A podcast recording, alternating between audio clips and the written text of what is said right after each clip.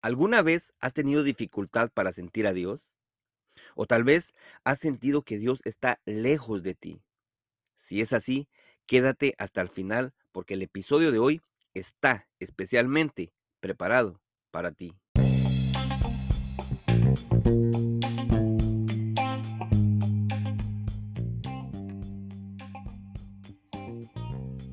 Hola, hola, ¿qué tal? ¿Cómo estás? Qué gusto saludarte y darte la bienvenida a un episodio más de Avanzando en el Camino Podcast. Mi nombre es Gustavo Callejas y aquí estamos, listos para arrancar con un lunes más de podcast. Sí, señor. Si esta es tu primera vez que estás escuchando, quiero darte las gracias por estar aquí y me gustaría contarte que la intención de este podcast es primeramente glorificar a Dios. Pero también poder ayudarte a avanzar en tu caminar diario, no solamente en tu vida de fe, pero también en todos los aspectos de tu vida. Ahora, la forma en que pretendemos hacer esto es sencillamente hablar de las cosas que nos pasan cotidianamente y luego acudir a la Biblia para que nos dé su sabio consejo.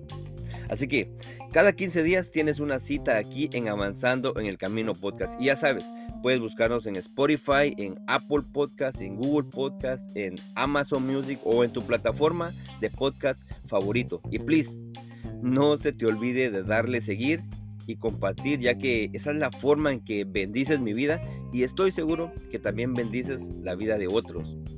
Hoy nuestro tema es No siento a Dios. ¡Wow! ¿Alguna vez has tenido dificultad para sentir a Dios? ¿O, has sentido que Dios se ha alejado de ti? Si es así, déjame decirte que no eres el único o la única. Porque en la vida cristiana parece que todos en más de algún momento de nuestra vida pasamos por ahí, experimentamos eso. Parece que todos los seguidores de Dios pasamos por temporadas donde no, sentimos a Dios, nos sentimos solos, donde pareciera que Dios no inclina su oído a nuestro clamor, en donde nos sentimos ignorados por Él o al menos eso es lo que pensamos. La buena noticia es que aún podemos confiar en su misericordia, que aún podemos confiar en su gran amor porque Él es fiel y bueno para con nosotros. La Biblia dice, mas yo en tu misericordia he confiado. Mi corazón se alegrará en tu salvación. Cantaré a Jehová porque me ha hecho bien. Salmo 13, 6, 5. Así que, habiendo leído este salmo y sin nada más que agregar a esta intro, ¿qué te parece si arrancamos? Vamos, let's do this.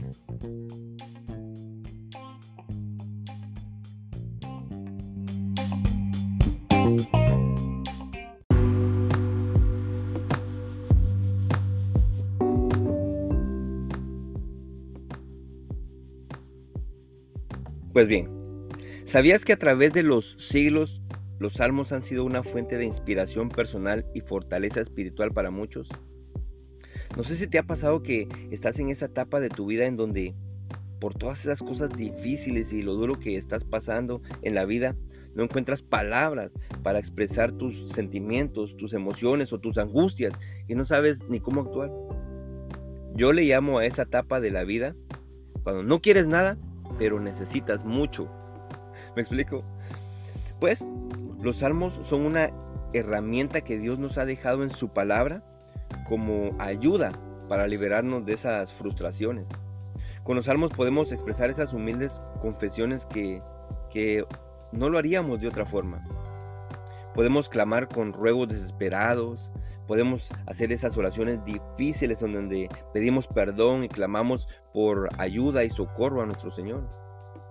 La razón de todo esto parece que es porque los autores de los salmos, en su tiempo cuando los compusieron o los escribieron, pudieron expresar de una forma muy hábil lo que ellos sentían en lo más profundo de su corazón. Mi Biblia, que es una Biblia plenitud de estudio y no es ningún comercial, Me gusta lo que dice en su comentario a los salmos porque dice, por lo regular, los salmos son ese primer paso a nuestra liberación.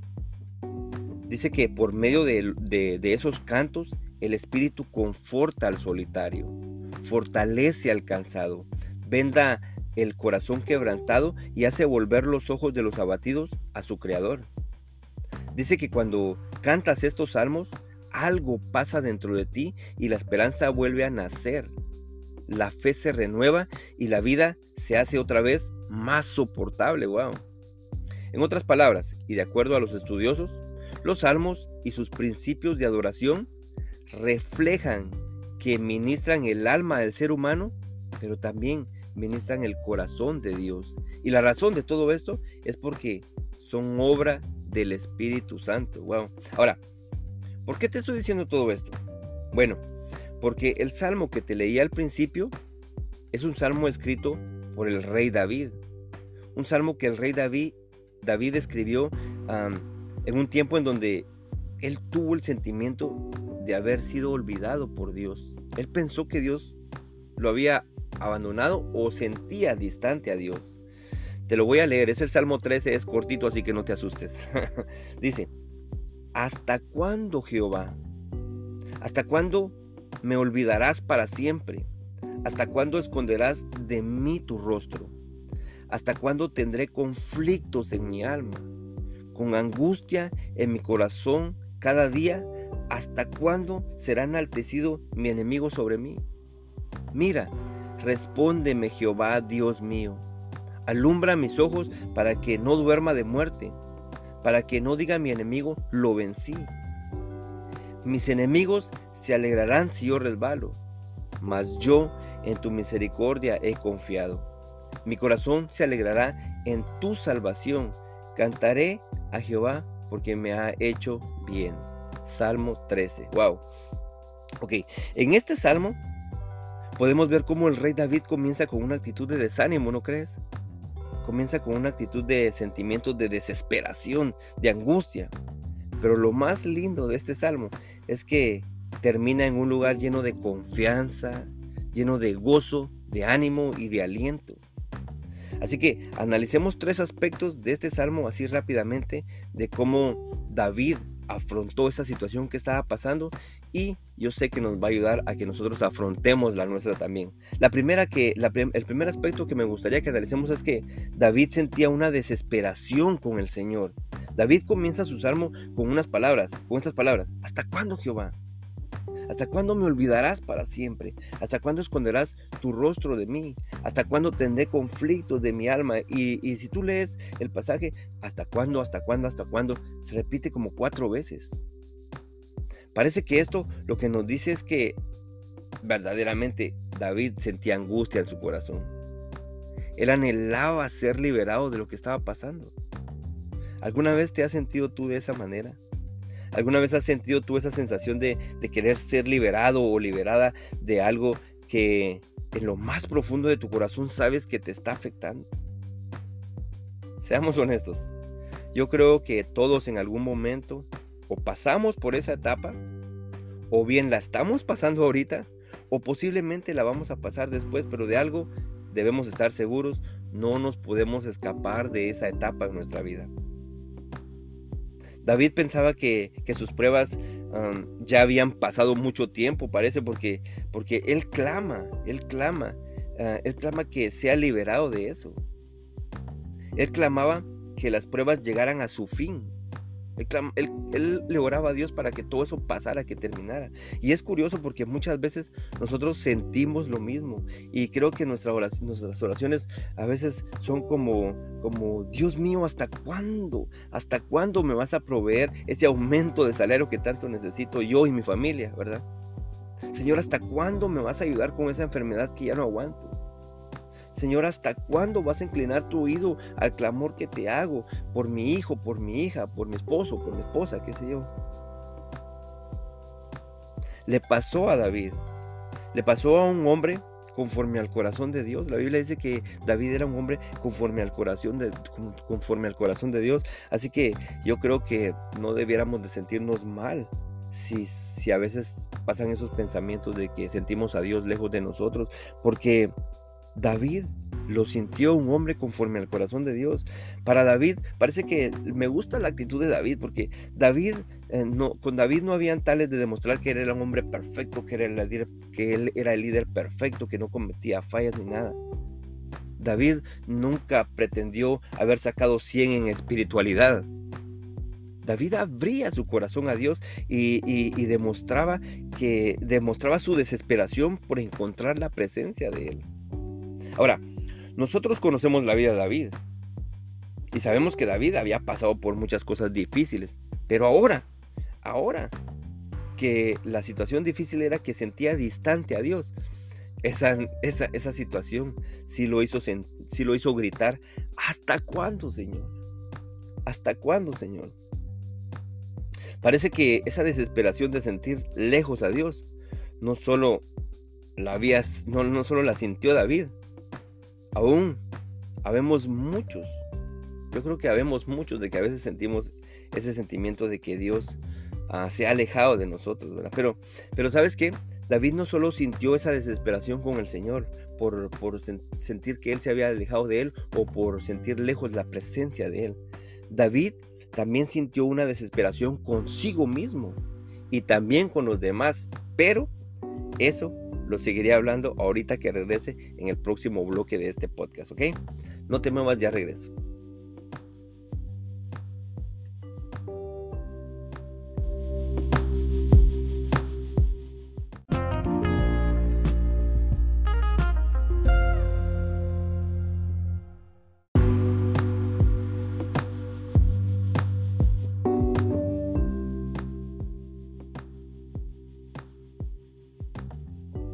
Ok, hasta el momento hemos visto la desesperación o el dolor que David sentía por sentir lejos a su Señor.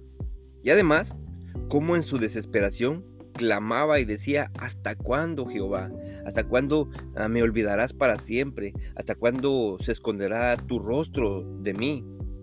Y al continuar leyendo el Salmo, nos encontramos que David no solo sentía esa desesperación con el Señor, sino que también él sentía esa desesperación consigo mismo y también con los demás. Así que si leemos en el Salmo 13.2, dice, ¿hasta cuándo pondré consejo en mi alma? Con tristeza en mi corazón cada día. Aquí podemos encontrar una razón por la que al parecer David estaba desanimado o se sentía frustrado de esa manera. Él buscó consejo en su propia alma. Dice, ¿hasta cuándo pondré consejo en mi alma? Y, el enfocarse en sí mismo parece que lo llevó a sentir tristeza en su corazón. Y es que cuando estamos pasando dificultades o desafíos difíciles, la respuesta no está en buscar dentro de nosotros. Eso solo trae desánimo, frustración, desesperación con nosotros mismos porque las cosas se nos salen de las manos. Por eso cuando yo escucho un motivador que dice, ah, eh, tú puedes, cree en ti mismo y todo eso, ah, me hace dudar un poco porque nosotros no somos autosuficientes, dependemos de Dios. En lo personal te digo, cuando enfrento problemas, cuando, cuando estoy pasando situaciones difíciles y cuanto más pienso en ellas, cuanto más las tengo en mi cabeza, más me estreso, más me preocupo, más me deprimo, más me canso, más quiero tirar la toalla, más ya no quiero grabar podcast. se, deprime uno, se desespera uno, se, porque las cosas se te salen de la mano cuando, cuando quieres buscar consejo en tu propia alma. Pero cuando oro, cuando oras, cuando oramos, y le decimos, oh, Señor, ayúdame, oh Señor, ¿hasta cuándo? Como dice David, ¿verdad? Cuando oramos, cuando yo oro, no sé, algo pasa, porque pongo mi mente eh, en las cosas del Señor, pongo mis pensamientos eh, en la palabra de Él, y aunque sea unos minutitos que ore, wow, empiezo a experimentar una sensación de paz, de liberación de esas cargas y, y, como que si digo, bueno Señor, ya estos problemas ya no son míos, los entrego en tus manos. Pero David sintió, parece que sintió esa desesperación, sintió esa, esa, ese sentir de, estar desanimado, porque hasta, hasta este punto del, del Salmo, él se está enfocando en él mismo. Él dice que ponía, él mismo se aconsejaba, no sé si te ha pasado que a veces dices, ah, yo voy a hacer esto de esta forma, lo voy a hacer de esta forma, y estamos sacando de la ecuación a Dios, y creo que ese es el mayor error que podemos hacer. Ahora, hasta aquí hemos dicho que David se sentía frustrado en, estas áreas. Primero, en su relación con Dios. Segundo, en su relación con, consigo mismo, porque trataba de enfrentar su situación con sus propias fuerzas. Pero, en tercer lugar, podemos ver que también se sentía deprimido en cuanto a sus enemigos. Ahora, esto pareciera ser un poco egoísta de parte de David, ¿verdad? Pero, pero David sabía que él era un hijo de Dios. Él trataba de hacerlo mejor, él trataba de hacerlo correcto delante de los ojos de Dios y en su lucha de hacerlo se encontraba con enemigos que le impidían hacerlo. ¿No te parece algo conocido eso? En este sentido, los enemigos de David entonces se constituían en enemigos de Dios. ¿Quieres saber quién es tu enemigo? A mí cuando yo leí este salmo dije, ah, ya entendí. ¿Quién es mi enemigo? ¿Quiénes son tus enemigos? ¿Quieres saber cómo es tu enemigo? ¿Qué actitud tiene tu enemigo? Mira lo que dice el versículo 4 acerca de nuestros enemigos. Dice, mis enemigos se alegran de mí si yo resbalo. Wow. Esa es una actitud, ah, parece que salta a la luz de tus enemigos o de nuestros enemigos. Se alegran si resbalamos. Parece que hay gente que está esperando, parece que hay personas que están esperando que resbales, que caigas, que pares de avanzar, que ya no avances, que te detengas. Y David lo sabía muy bien y por eso clamaba al Señor. Él decía, mis enemigos se alegran de mí si yo resbalo. Wow. Yo sé que también en este sentido, tú, tú, has, tú te has sentido en los zapatos del rey David. Y sé que es difícil, sé que cuesta mucho y, solo quiero decirte que, te recuerdes que, que esos enemigos ya no se constituyen en tus enemigos, sino se constituyen en enemigos de Dios porque tú eres una hija o porque tú eres un hijo de Dios que busca hacer lo correcto, que, que busca de una u otra manera guardarse íntegramente y hacer las cosas correctas como a Dios le agradan. Y esa era la esperanza del rey David, que los enemigos ya no eran sus enemigos, sino que eran ahora enemigos de Dios. Ahora, como te dije al principio, este salmo nos muestra a, a un rey David comenzando con una actitud de desánimo, con una, con una actitud de sentimientos de desesperación, de angustia. Pero lo lindo de este salmo es de que no termina ahí, no termina en tu vida continuo, continuará, no.